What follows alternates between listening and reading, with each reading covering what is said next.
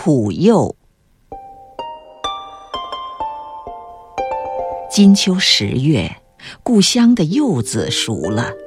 旅居海外的伯父带着十五岁的女儿，从遥远的南美洲回到了浮云镇。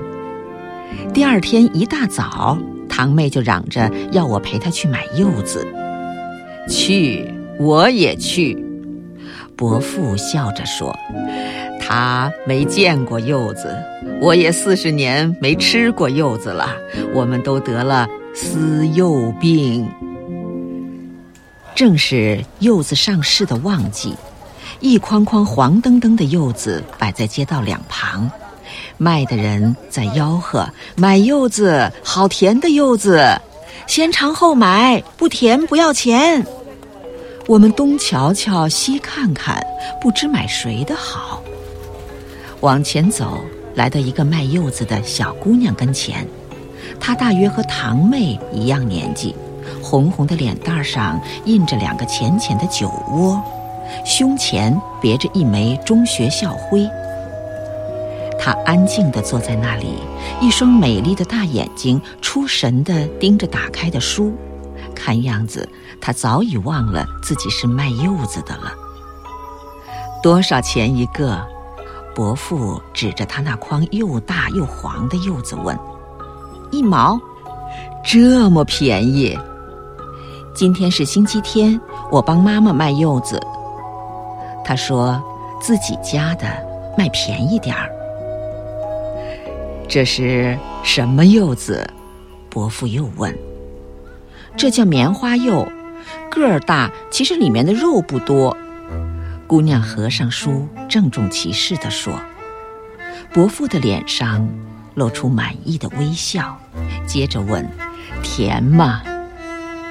小姑娘害羞地摇摇头，有点苦。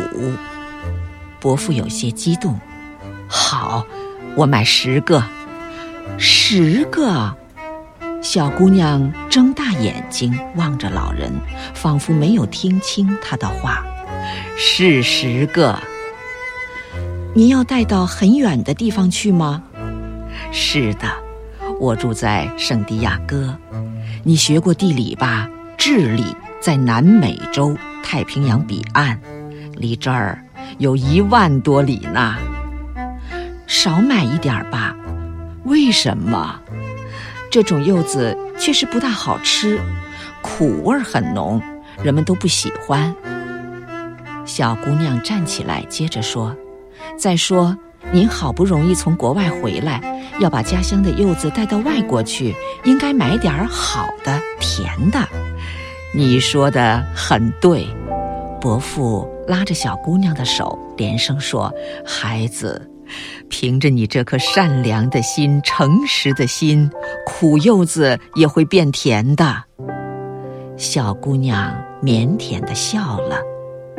这筐柚子我全买下，伯父说着更加激动了。我和堂妹打开旅行袋，把一筐柚子装了进去。